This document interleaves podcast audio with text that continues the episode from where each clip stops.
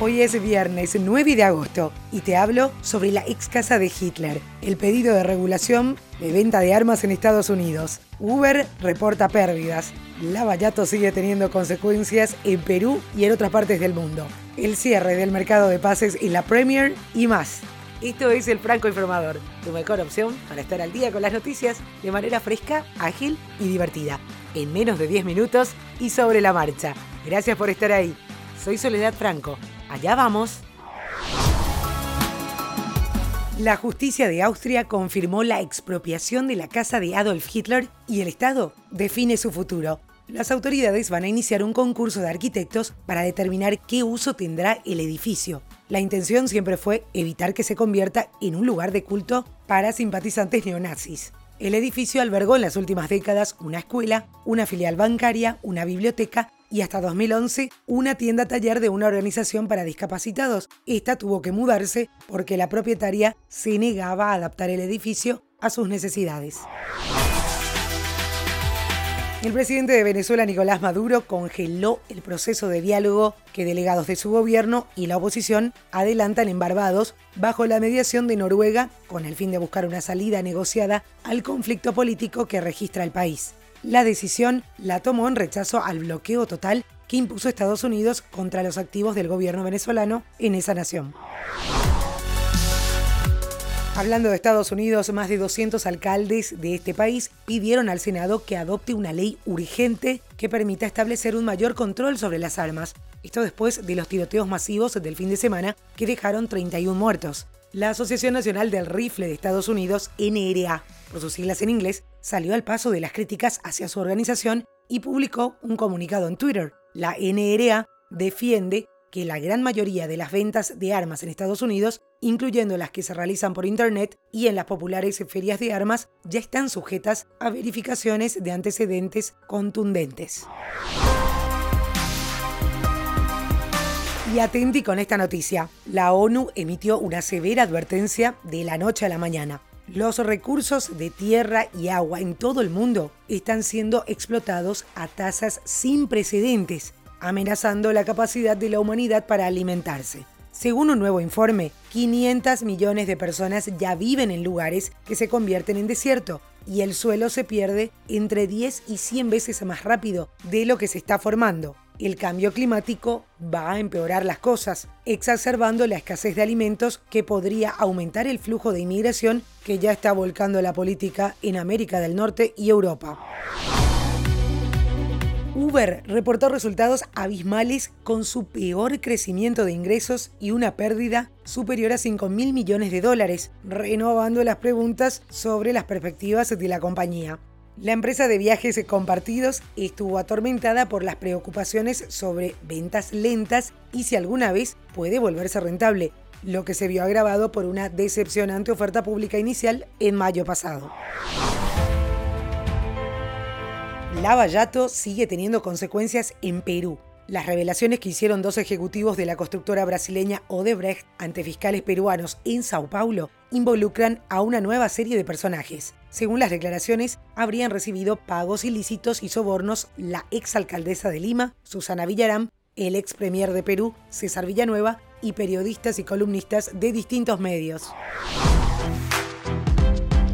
Funcionarios de inmigración de Estados Unidos allanaron este miércoles siete plantas de procesamiento de pollo de Mississippi, arrestando a 680 trabajadores, en su mayoría latinos. Fue la redada más grande en un lugar de trabajo en al menos una década. Y la parte muy triste, nuevamente niños que han quedado apartados de sus padres y de los que aún no se tienen noticias. Según los informes, Facebook está en conversaciones con los editores de noticias para ofrecer millones de dólares por los derechos de publicar su material en su sitio. La medida sigue a años de críticas por su creciente monopolización de la publicidad online en detrimento de la industria de las noticias que están apuros. El Wall Street Journal informó que los representantes de Facebook les habían dicho a los ejecutivos de noticias que pagarían hasta 3 millones de dólares al año para licenciar historias, titulares y otros materiales. Facebook todavía no hizo comentarios, pero confirmó que la compañía está trabajando en el lanzamiento de una pestaña de noticias para su servicio a partir de septiembre. El CEO de Facebook, Mark Zuckerberg, comenzó a hablar sobre una sección de noticias en abril pasado.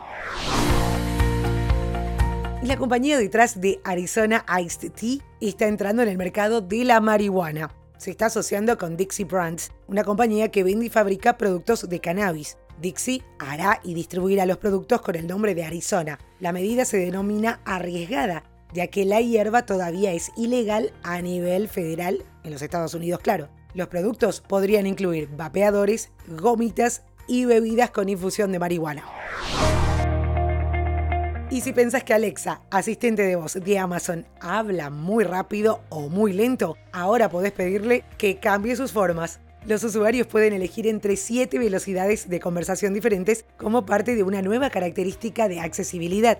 Basta con decir, Alexa, habla más despacio o más rápido. La característica está disponible solo en Estados Unidos por ahora. El Arsenal del entrenador español Unai Emery anunció el fichaje bomba de la Premier League. Se trata del defensor internacional brasileño David Luiz, de 32 años, procedente del Chelsea.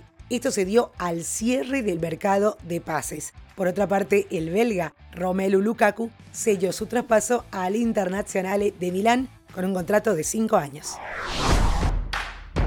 Siguiendo con el mundo del fútbol, la UEFA publicó las cuatro ternas de futbolistas que van a competir por ser el mejor en cada puesto por sus actuaciones en la Champions League 2018-2019. Si hablamos solo de los mejores delanteros, periodistas y entrenadores votaron en su mayoría al senegalés Sadio Mané del Liverpool, al argentino Lionel Messi del Barcelona y al portugués Cristiano Ronaldo de la Juve. El ganador se conocerá en el sorteo de la fase de grupos de la Liga de Europa que se celebrará el próximo 30 de agosto en Mónaco.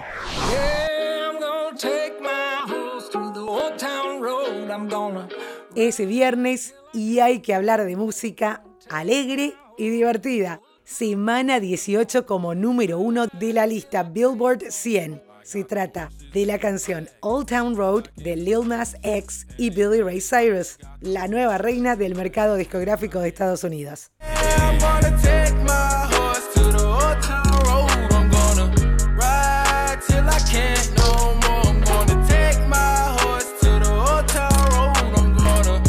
El tema logró destronar a Despacito del primer puesto. Y según los expertos, una de las claves del éxito es la combinación de los dos géneros que más pegan en Estados Unidos, el country y el rap. Esto es todo por hoy, ya estás al día con la información. Te recuerdo que podés seguirnos en las redes sociales, arroba francoinforma en Twitter, francoinformador en Facebook e Instagram. Además tenés los links de cada una de las noticias en la página web www.francoinformador.com. Si te parece que a alguien más puede interesarle estar al día en menos de 10 minutos, recomendanos, que es la mejor manera de seguir creciendo. Hasta cada momento.